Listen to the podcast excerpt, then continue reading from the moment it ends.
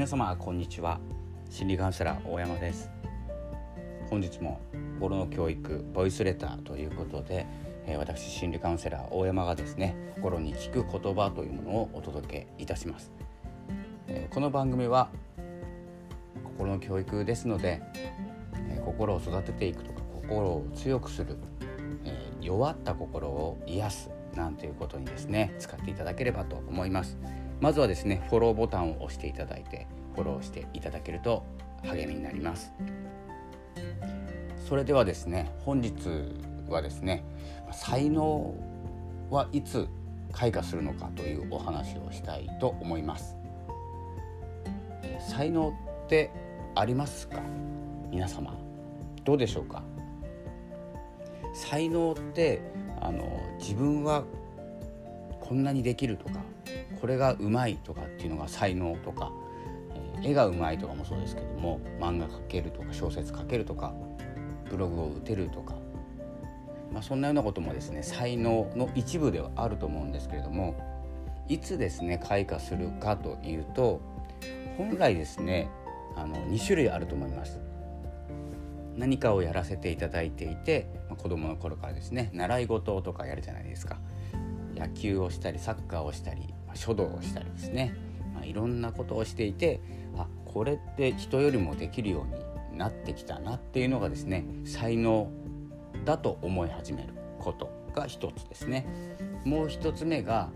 きついな苦しいなと思って努力した結果人よりもできるようになったこと。これも才能なんですよ。でどっちが多いかっていうと圧倒的にですね後者の方が多いと思います。何か危険な状態危険な状態とは言わなくてもきつい状態苦しい状態それを抜け出したくて一生懸命頑張ったこととか、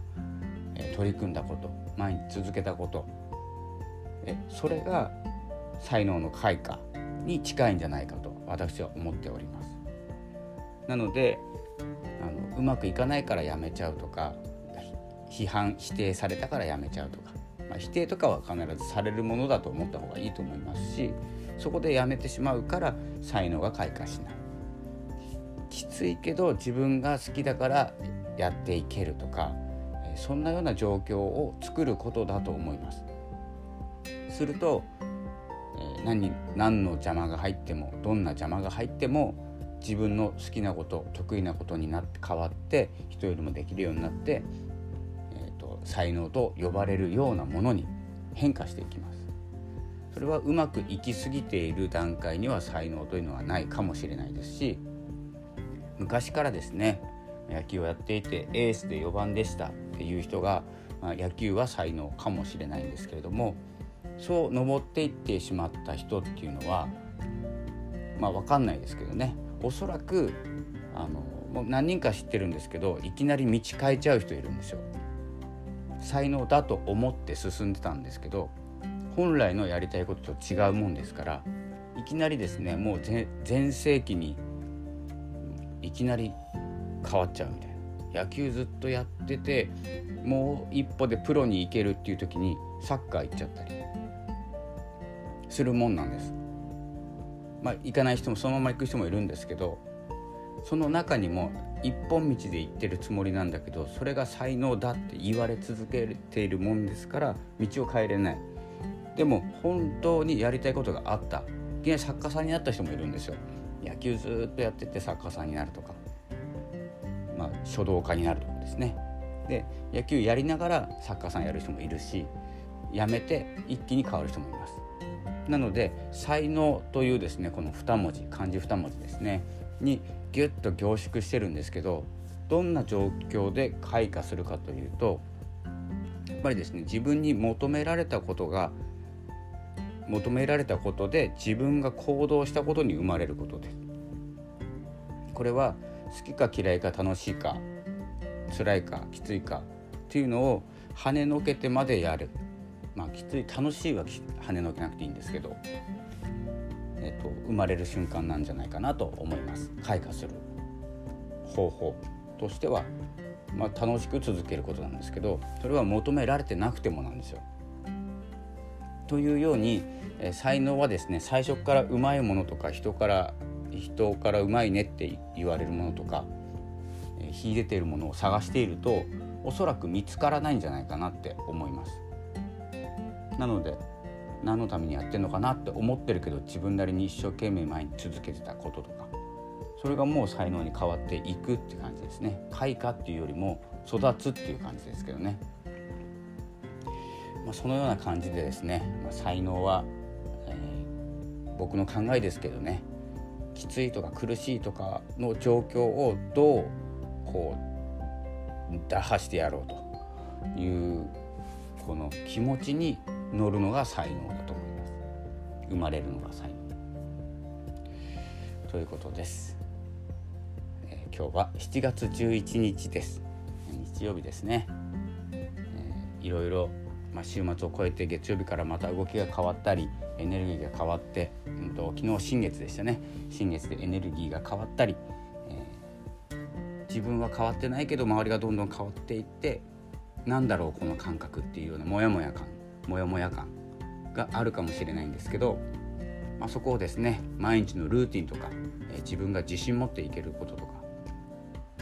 に向かって進んでいってほしいと思います。あと最後にもう一つですねあの自分が自分はできるって思いたい気持ちはわかるんですけれどもできないこと多いんですよ。自分はできるとかあの自己肯定感と呼ばれるものですね。別にそんな言葉で表さなくても自分はできるって思うことだったり自己有用感といって、えー、誰かの役に立ちたいっていう気持ちだったりあの自分ができる、えー、自分は絶対やってやるとかですね、まあ、できなくてもやってやるっていう気持ちが大事かなと思います。できることをやるんじゃなくてできなくてもやる。この気持ち。できなくてもやりきる。この思い込みとかあの自信勢いこれが本当に才能につながっていきますし続けることにもつながっていきます。誰も見てなくても3年間ブログ書いてやるもいいんですよ。僕もやりましたから。そのぐらいあのやり続けること、まあ、これがですね本当に命を削ってとか毎月高いお金を払ってとかだからもしかしたら書いちゃった方がいいかもしれないんですけど無料でできる休憩時間にできるとかそういうことであればどんどんチャレンジして形を変えてみて自分に合ったものとか楽しめるものを探していけいくと、えー、才能にたどり着く確率が上がる。そんな風にですね私は思ってますので是非ですね好きなことをやめちゃったり好きでもないけどちょっと得意なことを続けちゃったりですねこれ逆にですね好きじゃないけどなんか人よりできちゃったんだよなっていうことを続けてその道に進んでしまった人はもしかしたらですね達成感というものがちょっと味わえてないのかもしれません。自分を探すか。まあお金にならなくてもいいと思います。趣味とかのレベルで。でそれをまあ、お金にならないことをお金に変えていくっていうのがマーケティングだったりもするので、まあ、それから考えればいいですしまずは進む。自分が好きなことをやる、まあ、お仕事にこう踏み込まないようにしてですね。その時間帯自分の時間帯を作ってやるということですね。それが才能を開花させる近道になります。ということで今日は才能についてお話しいたしました。今日もありがとうございました。また明日月曜日ですので体重いと思いますので元気に元気じゃなくてもいいんですけど張り切っていきましょう。それでは今日はこの辺で失礼いたします。ありがとうございました。さようなら。